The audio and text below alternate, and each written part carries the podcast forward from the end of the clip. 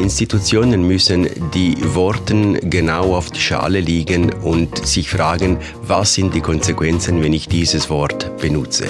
Die meisten dieser Worte, die wir jetzt in den Medien täglich lesen, sei es Krieg, Kriegsverbrechen, ähm, ähm, Genozid oder so, das sind nicht allgemeine Worte, das sind Entscheide von unabhängigen Gerichtshöfen. Auf jeden Fall ist es so, dass die Bilder, die wir sehen äh, von diesem Massaker, es nahelegen, dass es sich um Kriegsverbrechen handeln könnte. Der sagt das, die etwas anderes. Andere sagen gar nichts, obwohl man gerade von ihnen gerne etwas gehört hätte. Der Bundesrat wirkt momentan orientierungslos und schwach von einem historischen Formtief, hat die Aargauer Zeitung geschrieben und die NZZ hat konstatiert, keiner für alle, jeder für sich. Über das werden wir reden, in einer neuen Folge vom Politbüro, dem Politik-Podcast von Tamedia. Heute mit der Raffaella Biron und der Jacqueline Büchi in Zürich und Markus Häfliger in Bern. Mein Name ist Christoph Lenz und ich moderiere heute ausnahmsweise, weil unser unverzichtbarer Anchorman Veloferien macht im Elsass. Hallo zusammen. Hallo miteinander. Hoi Christoph. Hoi Christoph, hallo zusammen. Wir fangen am besten mit dem Auslöser von der aktuellen Krise an. Einem russischen Angriff auf die Ukraine vor knapp zwei Monaten. Was wissen wir heute darüber, wie gut der Bundesrat auf diese Situation vorbereitet war? Also ich denke, man kann das überhaupt nicht beschönigen. Er ist schlecht vorbereitet gewesen. Der Konflikt hat sich ja über Monate hinweg, über eine längere Zeit hinweg zugespitzt. Und trotzdem sind die Implikationen von dem Konflikt im Bundesrat, also wo sie für die Schweiz haben, im Bundesrat gar kein Thema gewesen. Also man hat sich mit verschiedenen Fragen nie detailliert befasst. Zum Beispiel, was ein Angriff auf die Ukraine, also auf europäischem Boden, auf einen souveränen Staat für die Schweizer Neutralität würde bedeuten. Oder ob die Schweiz für die Folgen von dem Krieg oder von einem potenziellen Krieg gerüstet wäre. Und das hat man dann sehr gut gemerkt, dass der Bundesrat am Anfang einfach gar keine Strategie hat, wie die Schweiz mit diesen sehr schnell erfolgten internationalen Sanktionen könnte umgehen. Und was mich überrascht hat, ist so, dass, also man kann es nicht anders bezeichnen als so ein ungläubiges Staunen, was sogar im Verteidigungsdepartement von der Viola Amher gegeben hat, äh, über den Angriff. Also dort hat zum Beispiel in einem Interview bei uns sogar der Chef von der Armee, Thomas Süssli, gesagt, er hat so eine Invasion für unwahrscheinlich gehalten. Und ich glaube, das überrumpelt werden, wo man dort sehr stark auch in der Schweizer Öffentlichkeit gespürt hat, das hat sehr fest auch systemische Gründe. Also ich denke, da gehen wir ja dann nachher noch so ein bisschen drauf ein. Und ist einfach wirklich, also die systemischen Gründe sind die Ursache dafür gewesen, dass nachher wirklich ein fünftägiges politisches Chaos losgebrochen ist. Am Anfang von dem politischen Chaos ist eine Medienkonferenz von Ignazio Cassis, wo am Tag nach dem Angriff stattgefunden hat in Bern. Du, Markus, hast an dieser Medienkonferenz teilgenommen. Du bist mit der Erwartung hineingegangen, man hört jetzt, was der Bundesrat entschieden hat zu dieser Situation. Und hast was genau erlebt? Also zuerst ist der Bundespräsident Gassis gekommen. Man hat extra das Bültli, das hohe Bültli aufgestellt, um der Situation gerecht zu werden. Und dann hat er eine kurze Erklärung verlesen, wo er natürlich beim Schockausdruck hat, auch den Angriff klar verurteilt hat. Bis dahin alles gut gewesen, so wie man es muss machen. Und nachher hat er müssen gehen, hat es geheißen, er muss an eine Sitzung, für eine virtuelle Sitzung von der USZD. Und dann sind einfach noch seine Chefbeamten, seine und die von anderen Departementen dort geguckt. Und die hätten nachher sollen die Frage beantworten, was jetzt die Schweiz mit dem macht, wie sie auf das reagiert, was sie mit den Sanktionen macht. Und dann hat man sich dort nachher in irgendwelche technischen Details von Bundesratsverhandlungen verloren und es ist absolut nicht rausgekommen, ob die Schweiz jetzt die Sanktionen ganz nachvollziehen, teilweise, ob sie sie nur die Umgehung von diesen Sanktionen verhindern. Und mal das ist rausgekommen, man will nur die Umgehung von den EU-Sanktionen verhindern, aber dann hast du die Frage, ja, warum denn? Nicht ganz übernommen. Für das ist keiner von denen da gewesen, der den Entscheid gefällt hat, nämlich die Bundesratsmitglieder. Wir haben dort auch nach etwa einer Stunde haben auch die Chefbeamten richtig leid tun, weil die haben müssen für einen Entscheid den Kopf anheben, wo sie nicht gefällt haben. Das einfach kurz gesagt, äh, das ist es wirklich ein krasser Fehlstart gewesen, vor allem kommunikativ vom Gesamtbundesrat in die Krisenbewältigung aus Schweizer Sicht. Und von dem er ist sehr lang gegangen, bis er nachher sich wieder einigermaßen erholt hat. Es ist nicht einmal unbedingt der Entscheid oder nicht Entscheid sind das Problem gewesen, sondern einfach, dass sie nicht in der Lage sind, dass in der Öffentlichkeit irgendwie konzis, glaubwürdig irgendwie zu vertreten, was jetzt die Schweiz will für eine Linie fahren. Jacqueline, auch du hast die Medienkonferenz begleitet, da aus Zürich aus. Es ist nicht das erste Mal, wo der Bundesrat in einer Krisensituation kommunikativ nicht auf der Höhe ist. Aber hat es dich erinnert oder weißt dir durch den Kopf gegangen? Also ich finde schon, dass es äh, wirklich eine außergewöhnliche Pressekonferenz war, und zwar im negativen Sinn. Es hat mich nicht an viele Pressekonferenzen erinnert, die ich schon geschaut habe. In dem Fall bin ich zuständig um, um die Pressekonferenz zu tickern. Und dann ist das losgegangen mit dem Statement, wie es der Markus vorher gesagt hat. Und ich habe wirklich, wo das, wo das Statement fertig ist, und gedacht, habe ich jetzt nicht richtig zugelassen oder habe ich etwas nicht verstanden? Und bin dann auf eine Art eigentlich recht erleichtert als ich gesehen habe, all die anderen Journalisten haben ähnlich fragende Gesichter gerade und ähm, es liegt wirklich daran, dass die Botschaft nicht klar übergekommen ist, dass vielleicht sogar die Absender zum Teil nicht genau gewusst haben, was sie jetzt sagen wollen. Hm, vielleicht noch eine kleine Ergänzung zur Ehrrettung von all diesen Chefbeamten, die dort äh, so ein bisschen als bemitleidenswerte Figuren an der Pressekonferenz sind, muss man schon sagen, sie haben eine sehr schwierige Aufgabe gehabt. Sie haben nämlich etwas müssen kommunizieren, wo sogar Leute, also Bundesräte, die an der Sitzung selber anwesend sind, nachher nicht genau gewusst haben, was jetzt gilt. Also sie haben einen sehr diffusen Auftrag gehabt. Können Sie mir mal erklären, also wir haben jetzt realisiert, an dem Tag, der Bundesrat hat es verpennt. Wer ist denn eigentlich verantwortlich dafür? Wer hätte es müssen gesehen haben? Wer hätte im Bundesrat dafür sorgen, dass man auf die Situation vorbereitet ist? Ich glaube, ganz eine einfache Antwort gibt es auf das nicht. Oder? Wir haben keinen Regierungschef. Es hat sieben gleichberechtigte äh, Bundesräte. Im Prinzip sind mal alle zuständig in so einer Situation. Aber dann gibt es natürlich ein paar, die mehr zuständig sind. Wer sicher mehr zuständig sind, sind die drei Mitglieder vom Sicherheitsausschuss vom Bundesrat. Das ist die Verteidigungsministerin, die Justizministerin und der Außenminister. Die treffen sich regelmäßig. Die sind die, die eigentlich mühen, wenn es um sicherheitsrelevante Sachen geht, früh das sehen. Sie müssen irgendwie Grundlagen schaffen, wo nachher der Gesamtbundesrat kann entscheiden kann das Gremium hat seinen Job nicht gemacht. Das wird jetzt auch kritisiert. Wir kommen vielleicht später noch drauf. Durch ein wichtiges Parlamentsgremium. Die haben das gerade in einem ziemlich scharfen Brief vom Bundesrat angesprochen.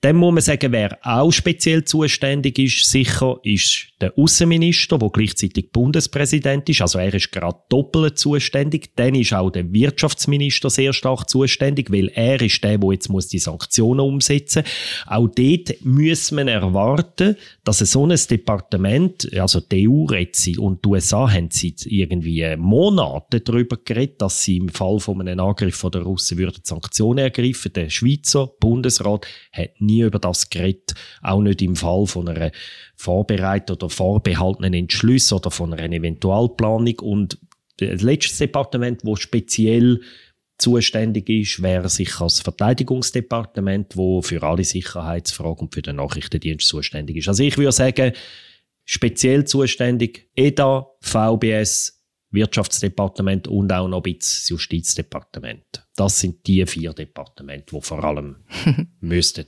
sich zuständig fühlen. müssten, genau. Aber jetzt fangen wir ganz oben an mal. Jacqueline, der Bundespräsident Ignazio Cassis, gleichzeitig Außenminister. Eigentlich hat er die Aufgabe, Bundesratssitzungen vorzubereiten, Themen zu sehen, die kommen. Weißt du, warum das da in dem Fall nicht geklappt hat? Hat er es einfach nicht wollen gesehen? Hat er eine andere Agenda verfolgt? Ich kann nur mutmaßen, aber man sieht in letzter Zeit immer wieder mal beim Bundesrat, dass es dann schwierig wird, wenn eben, wie es Markus geschildert hat, mehrere Departemente müssten zusammenarbeiten das funktioniert immer mal wieder recht schlecht. Man sieht auch, dass das Schweizer System halt nicht so für Ausnahmesituationen gemacht ist. Das System, das wir da haben, das funktioniert gut, wenn alles in normalen Bahnen verläuft. Dann sind wir manchmal ein bisschen langsamer als die anderen, aber am Schluss verheben es dann meistens recht gut. Und in so Notsituationen ist es immer mal wieder recht schwierig. Das haben wir schon bei Corona gesehen. Und das andere, wenn du den, den Ignazio Cassis ansprichst, ist vielleicht, dass er nicht eine sehr starke Führungsfigur ist. Wenn da jedes Departement ein bisschen, ein bisschen etwas für sich macht oder eben, wenn die Koordination in dem Fall eben zum Beispiel zwischen Außenwirtschafts- und weiteren Departementen nicht so gut funktioniert, dann ist das besonders harzig, wenn dann keine starke Figur da ist, die die Fäden zusammenhebt oder wieder zusammenführt. Und ich würde behaupten, das ist das mal der Fall gewesen. Also Jacqueline spricht jetzt schon zwei wichtige Punkte an, wo ich hoffe, dass wir uns in weiteren Punkten nachher noch ähm, der Ursache für die aktuelle Problematik annähern. Zum vielleicht noch ergänzen, das Erste, was du ja jetzt gesagt hast, Jacqueline, ist so der sehr ausgeprägte Departementalismus, also dass jedes Departement für sich schaut, so in der Normalsituation, wenn keine Krise herrscht, äh, dass das Problem innerhalb von diesen Departementsmauern, die sehr hoch sind, äh, gelöst werden. Und das Problem ist aber, wenn so Jahrhundertkrisen, und jetzt haben wir gerade zwei aufeinander, die sehr dicht aufeinander folgen, wenn so, wenn es so Jahrhundertkrisen gibt, dann stoßt das System massiv an Grenzen. Das funktioniert nicht mehr. Weil es fehlt dann so eine übergeordnete Perspektive, wo die Krise als Ganzes anschaut, nämlich was bedeutet sie für die ganz grossen Fragen für die Schweiz und nicht was bedeutet sie für den Aufgabenbereich von jedem einzelnen Departement. Und für diese Fälle sind eben schlicht einfach keine Abläufe definiert. Also es ist nicht klar, wer dann in Lead geht. Bei Corona kann man sagen, ist so ein bisschen eine glückliche äh, Fügung im Unglück, dass es natürlicherweise das Edi vom Alain Berset war. Also das war wie klar, weil es so fest dort angesiedelt war. Und sonst ist eben ähm, so ein Denken innerhalb der eigenen Mauern, wie ich vorher gesagt habe, äh, sehr vorherrschend. Das wirkt sich auch auf das Tempo der Abläufe aus, weil da zuerst dann immer noch ganz viele Leute äh, und Gremien müssen konsultiert werden ich würde da noch schnell etwas ergänzen. Ich finde gerade der Unterschied zu der Corona-Krise ist recht interessant. Ich meine, Corona ist auch schwierig gewesen und auch dort hat es ziemliche Fehlleistungen zum Teil gegeben auf Ebene Bundesrat, auf Ebene Bundesverwaltung und trotzdem ist wahrscheinlich Corona für den Bundesrat einfacher gewesen zum Handeln als die Krise. Einfach aus dem einen Grund, wie es Raffaella schon gesagt hat, es hat ein klar zuständiges Departement gegeben, das Gesundheitsdepartement und dann nebenzu noch das Wirtschaftsdepartement und alle anderen sind schon deutlich weniger involviert gewesen. Und da bei der Ukraine-Krise, da sind eigentlich sechs Departemente sehr stark involviert.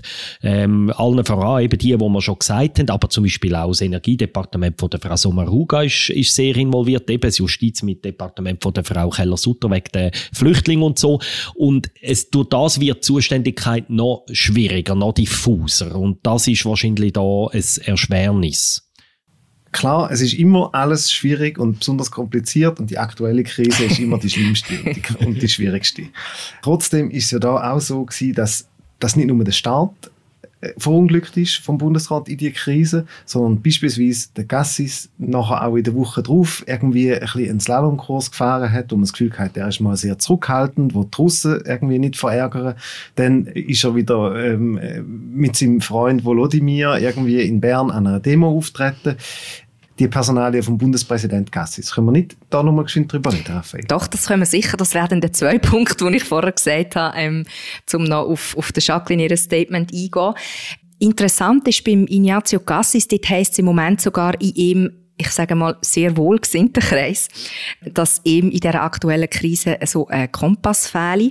Und zwar meint das so eine übergeordnete Vision, nach der er handelt oder alle seine Handlungen äh, ausrichtet und auch seine Kommunikation.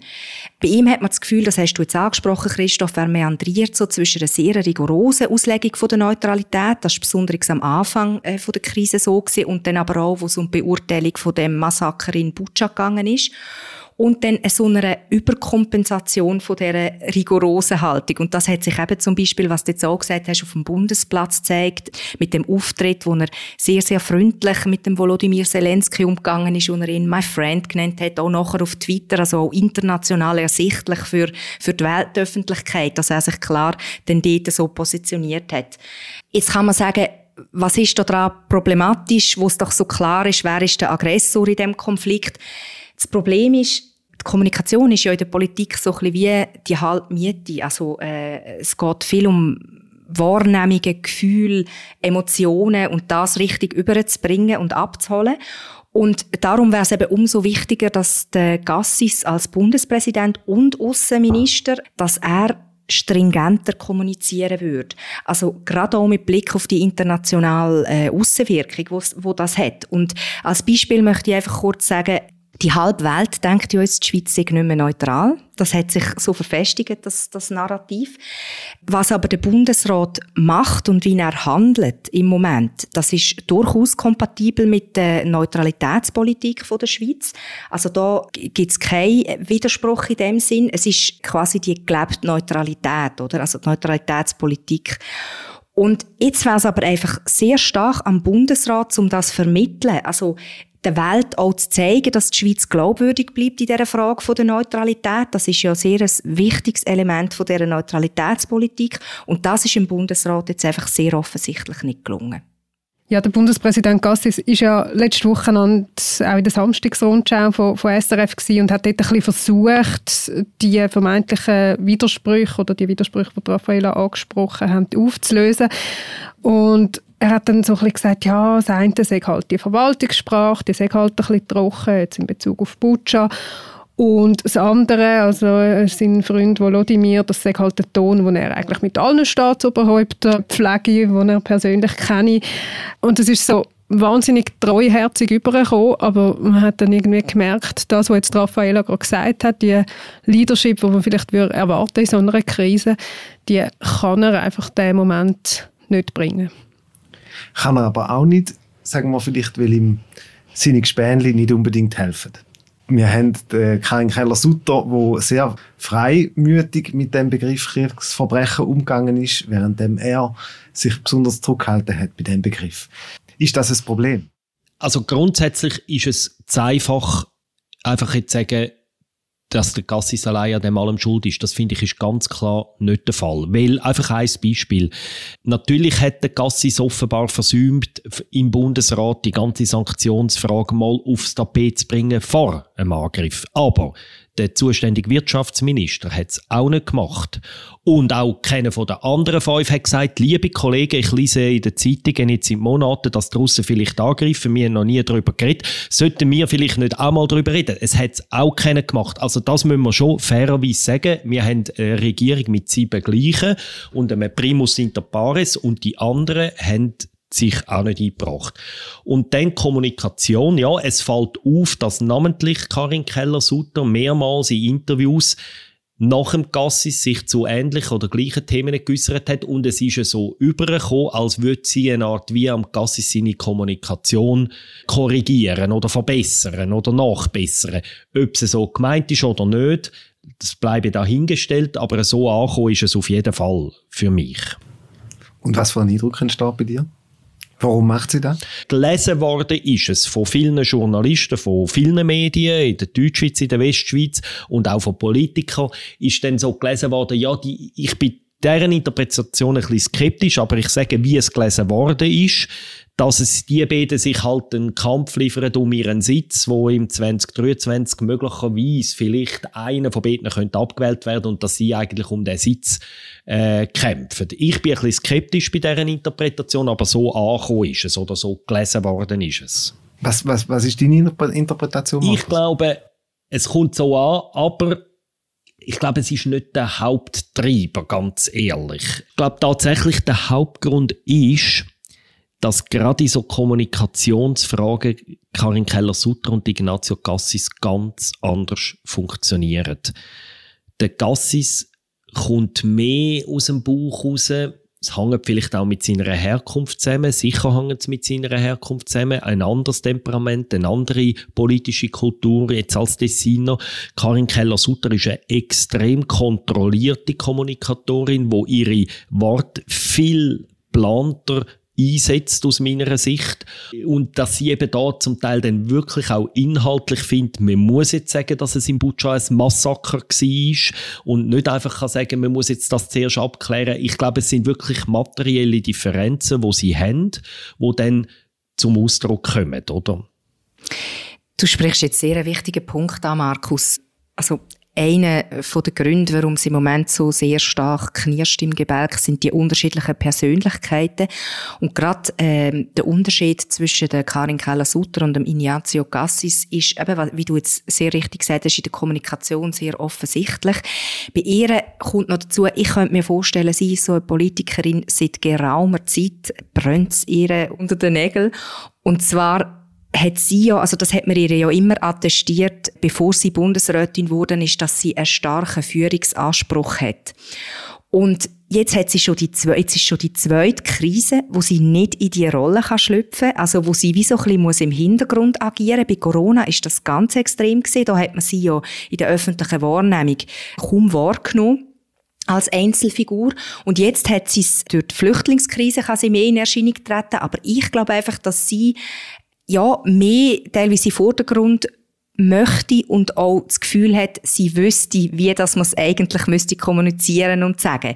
Und ihre Aussagen, wo dann eben sehr, also sie hat jetzt wie mehrmals auffälligerweise die Lösung gewählt über so ich-bezogene Aussagen, dass sie nicht im Namen vom Gesamtgremium muss reden, sondern für sich selber. Und das ist aber natürlich mit Blick auf Kollegialität schon sehr äh, fragwürdig. Sie ist aber auch nicht die Einzige, die das gemacht hat. Das muss man auch noch gerade einwenden. Genau, ja. Mhm. Auch Simonetta Sommaruga hat nicht nur überzeugt in den letzten Wochen. Ja, also wenn man es jetzt gerade von dem Auftritt äh, vom Gassis auf dem Bundes Platz hatten, äh, kann man wirklich auch im gleichen Atemzug Simonetta Sommaruga erwähnen. Sie, ist dort, sie hat dort eine fragwürdige Rolle gespielt, also genauso wie er. Ähm, sie ist angeblich als Privatperson an dieser politischen Demonstration gesehen und hat aber nachher über ihren offiziellen Twitter-Kanal so ein Bild postet und geschrieben, sie sei solidarisch äh, mit der Ukraine. Jetzt ist es halt einfach so, dass ein Bundesrat oder eine Bundesrätin gerade an einer politischen Demonstration einfach nie nie als Privatperson ist. Und dem muss man sich sehr bewusst sein, wenn man in dem Gremium ist. Gerade auch, was eben dann wieder die internationale Wahrnehmung angeht. Und ich finde, in dem Punkt muss man schon der SVP recht geben, wo kritisiert, dass die Bundesräte sich zwar als Menschen durchaus betroffen dürfen zeigen von dem sehr schlimmen Konflikt oder Krieg in der Ukraine. Wer nicht, also alle sind ja betroffen, aber als Magistraten müssen die Bundesräte einen kühlen Kopf bewahren. Und wenn wir gerade bei anderen sind, wir haben jetzt eben, es wird ja viel über die Rolle von Ignazio Cassis und allenfalls noch vom Guy Parmela geredet.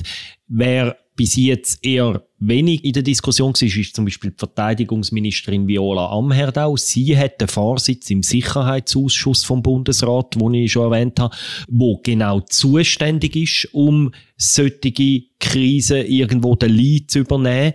Auch sie hat es, nach allem, was wir wissen, wir wissen nicht ganz alles, aber nach allem, was wir wissen, verpasst, den drohenden Krieg vorher frühzeitig im Bundesrat irgendwie aufs Tapet zu legen. Und auch sie ist jetzt zum Beispiel nicht in der Lage, einen fertigen Plan B für eine Nachrüstung von der Schweizer Armee aus der Schublade zu ziehen und so. Also es zeigt einfach, es sind alle irgendwo auf einem linken Fuß verwünscht worden. Oder alle oder auch andere Bundesratsmitglieder. Da müssen wir schon auch fair bleiben. Du, Raffaella, hast erwähnt, dass es unterschiedliche Charaktere im Bundesrat gibt und dass das ein Problem ist. Man hat ja schon früher noch Bundesräte gehabt, die mit sehr kampflustigen Alpha-Tier besetzt sind. Blocher, Gusper Galmiret zum Beispiel gleichzeitig. Auch dort hat es gekracht. Ist es heute schlimmer wie zu dieser Zeit? Oder war es anders wie zu dieser Zeit, Jacqueline? Ich würde behaupten, mit wenigen Ausnahmen sind die heutigen Bundesräte nicht so Alpha-Tiere, wie jetzt die, die du angesprochen hast. Bei den letzten paar Bundesratswahlen hat sich das Parlament immer tendenziell für die schwächere Option entschieden, wenn es ein Zweier- oder ein Dreier-Ticket gegeben hat, für die weniger profilierte Person, wenn man so will. Und das zeigt jetzt, glaube ich, Folgen. Das ist das eine. Und das andere, wo man vielleicht auch noch schnell darauf sprechen kann, nachher, das andere ist, dass der Bundesrat die Bevölkerung immer schlechter repräsentiert in seiner Zusammensetzung. Das heißt, etwa ein Drittel der Wählerinnen und Wähler ist heute nicht mehr vertreten im Bundesrat, weil eben die Grünen und die Grünliberalen so viel stärker geworden sind und keinen Bundesratssitz haben. Und das führt dazu, dass möglicherweise eine oder mehrere Sitze gewackelt nach den nächsten Wahlen. Je nachdem, wie man rechnet, ist es einer von der FDP oder von der SP oder sogar von der Mitte. Und das führt dann zu dem permanenten Ellbögeln, wo wir jetzt sehen, wo dann eben vielleicht eben weniger das Alpha-Tier-Ellbögeln ist, was wir früher gesehen haben, sondern mehr teilweise ein, ein unbeholfenes Wahlkampf-Ellbögeln, wenn man so will. Ich würde gerne noch etwas ergänzen zu den Persönlichkeiten, eben, die du jetzt angesprochen hast, damals und heute. Äh, der Markus und ich haben ja in den letzten zwei Wochen relativ viel mit dem Christoph Blocher und dem Michelin Galmiret zu tun gehabt. Und das ist sehr offenkundig dort wurde der Unterschied von den damaligen Bundesräten. Sie haben ja eine gemeinsame Zeit im Bundesrat auch gehabt, die zwei Persönlichkeiten und wie es heute ist sie haben beide, oder eben die Personen, die du auch vorher angesprochen hast, Christoph, die haben einen klaren Gestaltungswillen gehabt. Also auch mit sehr gefestigten Haltungen zu den fundamentalen, wichtigsten, grössten Fragen für die Schweiz.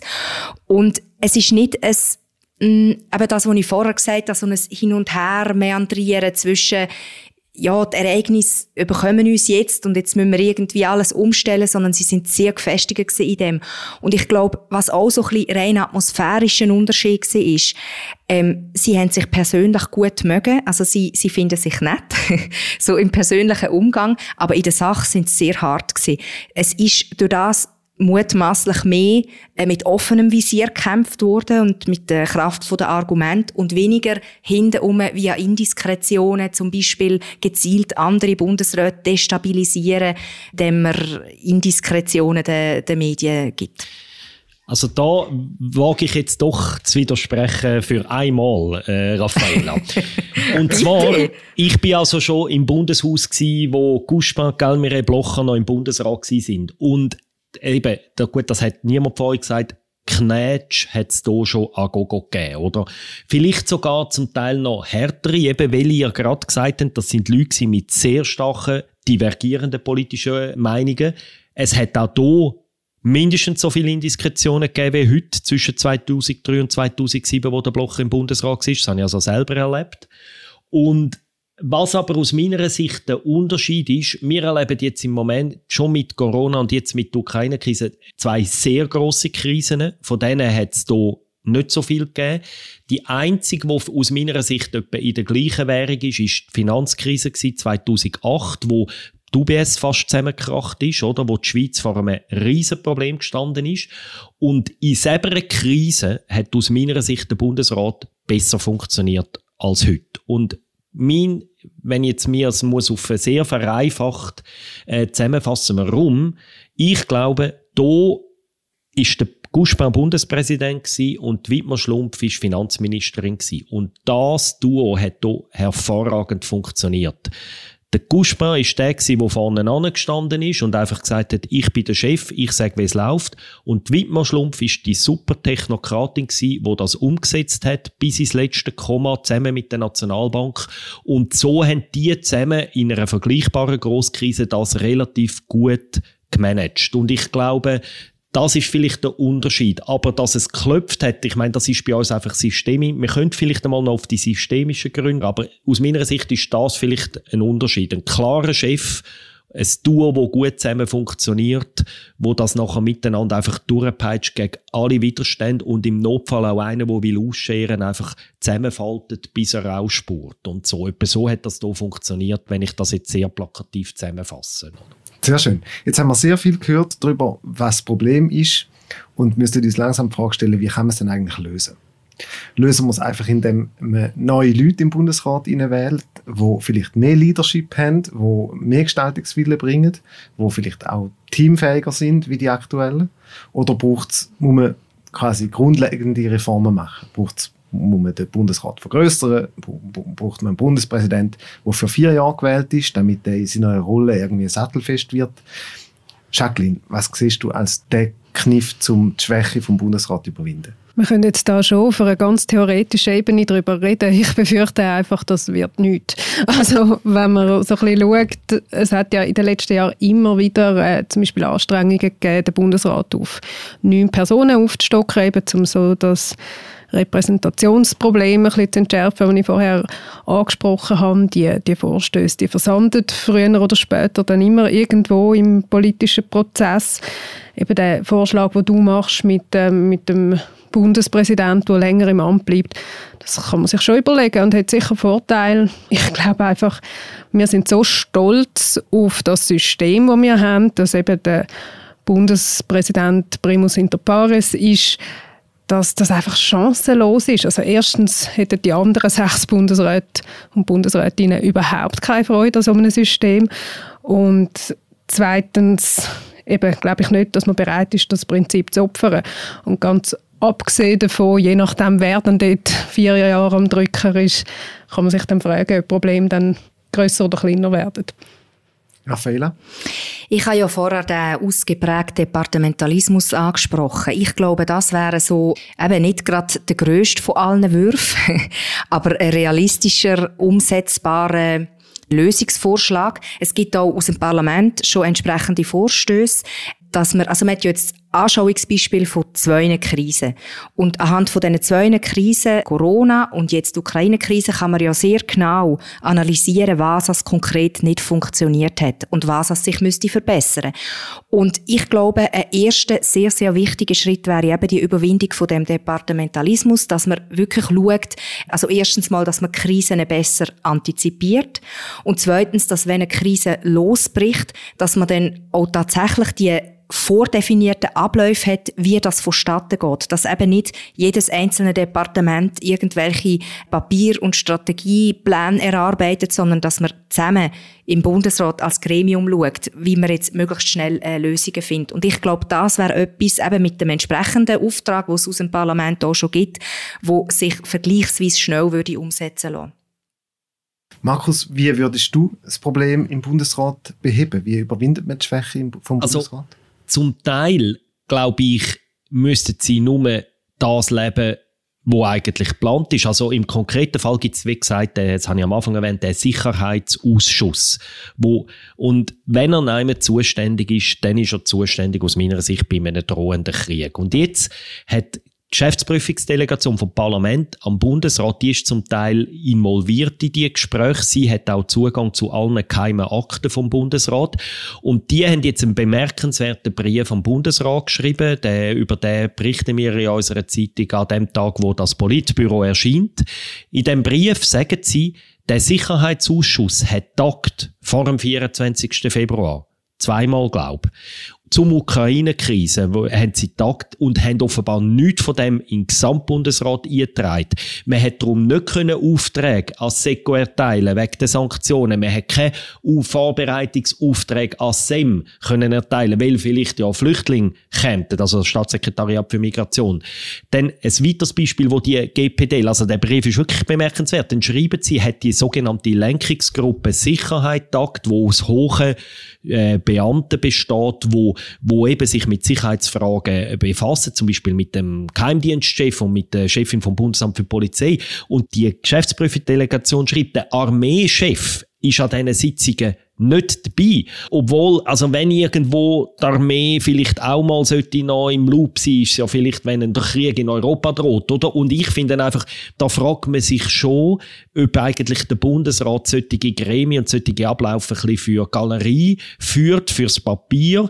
Und was haben sie nach dem Krieg gemacht, oder? Wo der Krieg ausgebrochen ist, haben sie noch eine spezielle Arbeitsgruppe gegründet, wo aus den Generalsekretären von der Departement besteht, anstatt die Gremien endlich mal so einzusetzen, wie sie geplant sind, wo man hat.